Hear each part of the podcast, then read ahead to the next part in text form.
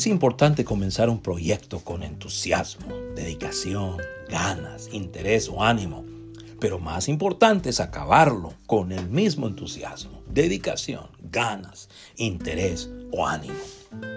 Usted puede comenzar un proyecto con entusiasmo, dedicación, ganas, interés o ánimo, pero al cabo de días, semanas, meses o años, su entusiasmo, dedicación, ganas, interés o ánimo disminuye, merma, reduce y a veces se disipa, que no se le hace posible completarlo. Edificios sin terminar son ejemplos de proyectos que no se completan. Campos deportivos sin concluir son muestras de este tipo de proyectos que no se acaban. Vías férreas abandonadas son señales de proyectos que no se completaron. En otras palabras, muchas personas comienzan negocios y no logran establecerlos, desarrollarlos como lo desean. Un sinnúmero de personas comienzan sus estudios universitarios y no logran graduarse o conseguir el título que buscaban. Espiritualmente hablando, los creyentes en el Señor Jesús saben que servir a Dios o trabajar en su obra en la tierra con todo su corazón, hasta su último aliento de vida, es lo que Dios les ha trazado. Y que para ello necesitan ánimo, necesitan fortaleza espiritual. En Nehemías 4, 1 al 6, el escritor del libro de Nehemías testifica que los hijos de Judá, bajo el liderazgo de Nehemías, completaron la construcción del muro de la ciudad de Jerusalén porque tuvieron ánimo para hacer la obra. Y esto es lo que dice. Esta es la versión Reina Valera 1960. Cuando oyó Zambalat que nosotros edificábamos el muro, se enojó y se enfureció en gran manera, e hizo escarnio de los judíos. Y habló delante de sus hermanos y del ejército de Samaria y dijo, ¿Qué hacen estos débiles judíos? ¿Se les permitirá volver a ofrecer sacrificios? ¿Acabarán en un día? ¿Resucitarán de los montones de polvo las piedras que fueron quemadas? Y estaba junto a él Tobías Amonita, el cual dijo, lo que ellos edifican del muro de piedra, si subiere una zorra, lo derribará. Oye, oh Dios nuestro, que somos objeto de menosprecio y vuelve el baldón de ellos sobre su cabeza, y entrégalos por despojo en la tierra de su cautiverio. No cubra su iniquidad, ni su pecado se ha borrado delante de ti, porque se airaron contra los que edificaban. Edificamos pues el muro, y toda la muralla fue terminada hasta la mitad de su altura, porque el pueblo tuvo ánimo para trabajar. Ahora bien, esta es la versión nueva traducción viviente del mismo pasaje, Nehemías 4, 1 al 6. Cuando Zambalat se enteró de que estábamos reconstruyendo la muralla, se enojó muchísimo, se puso furioso y se burló de los judíos, diciendo ante sus amigos y los oficiales del ejército de Samaria, ¿qué cree que está haciendo este pobre y debilucho grupo de judíos? ¿Acaso creen que pueden construir la muralla en un día por tan solo ofrecer unos cuantos sacrificios? ¿Realmente creen que pueden hacer algo con piedras rescatadas de un montón de escombros y para colmo piedras calcinadas? Tobías el almonita, que estaba a su lado, comentó, esa muralla se vendrá abajo sin tan siquiera un zorro caminara sobre ella. Entonces oré, escúchanos, oh Dios nuestro porque se burlan de nosotros. Que sus burlas recaigan sobre sus propias cabezas y que ellos mismos sean llevados cautivos a una tierra extraña. No pases por alto su culpa. No borres sus pecados porque han provocado tu enojo delante de los que construyen la muralla.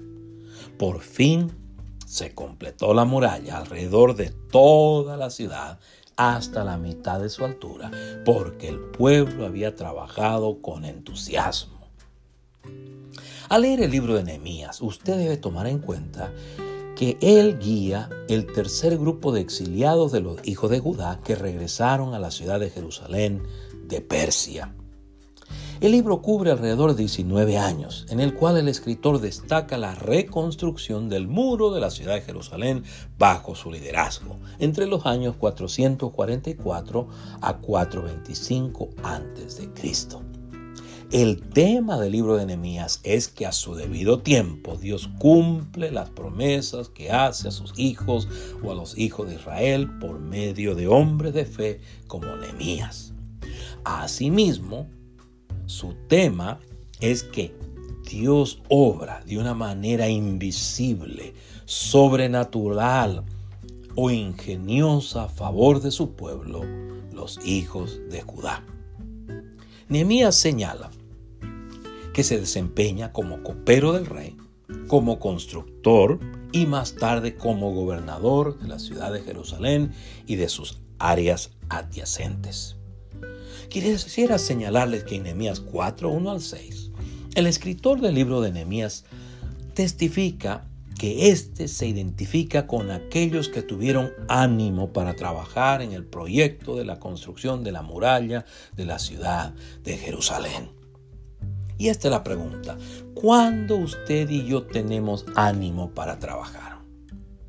Bueno, usted y yo tenemos ánimo o la disposición para trabajar o servir cuando estamos convencidos de la importancia de lo que estamos haciendo. Además, tenemos que recordarnos la importancia de lo que estamos haciendo de vez en cuando. En el caso de los hijos de Judá, ellos tuvieron ánimo para trabajar en la muralla de Jerusalén porque sabían que ésta les permitiría vivir seguros y ofrecer sacrificios a Dios. Ofrecer culto a Dios en privacidad o sin ser vigilados por sus enemigos. Los creyentes en el Señor Jesús saben que es un privilegio o que es una muestra la gracia de Dios, trabajar o servir como testigos del Señor Jesús o como sus embajadores en esta tierra. Asimismo, nosotros los creyentes en Cristo estamos convencidos que es una bendición fortalecerse espiritualmente los unos con los otros para servir a nuestro Dios en esta tierra. Segundo, usted y yo tenemos ganas o ánimo para servir o trabajar cuando estamos rodeados de personas que están convencidas de la importancia de lo que hacen. La palabra de Dios muestra que la influencia que tiene un grupo de personas sobre los individuos es grande. Por eso los creyentes valoran o estiman la conexión espiritual y emocional que tienen los unos con los otros, así como la tuvieron los hijos de Judá, quienes se animaban los unos a los otros a trabajar en la muralla.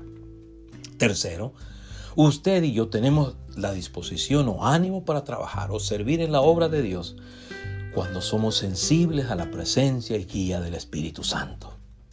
En Hechos 8:29, el escritor del libro de los Hechos registra que Felipe fue sensible a la voz o guía del Espíritu Santo, quien le dijo que se acercara y se juntara al carro en donde viajaba el etíope para que le compartiera el Evangelio del Señor Jesús.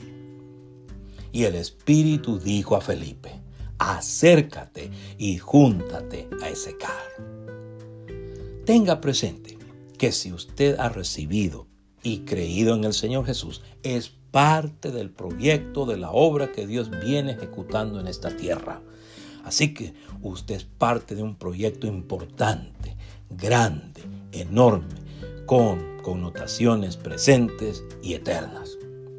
Ahora bien, si usted todavía no ha recibido y creído en el Señor Jesús.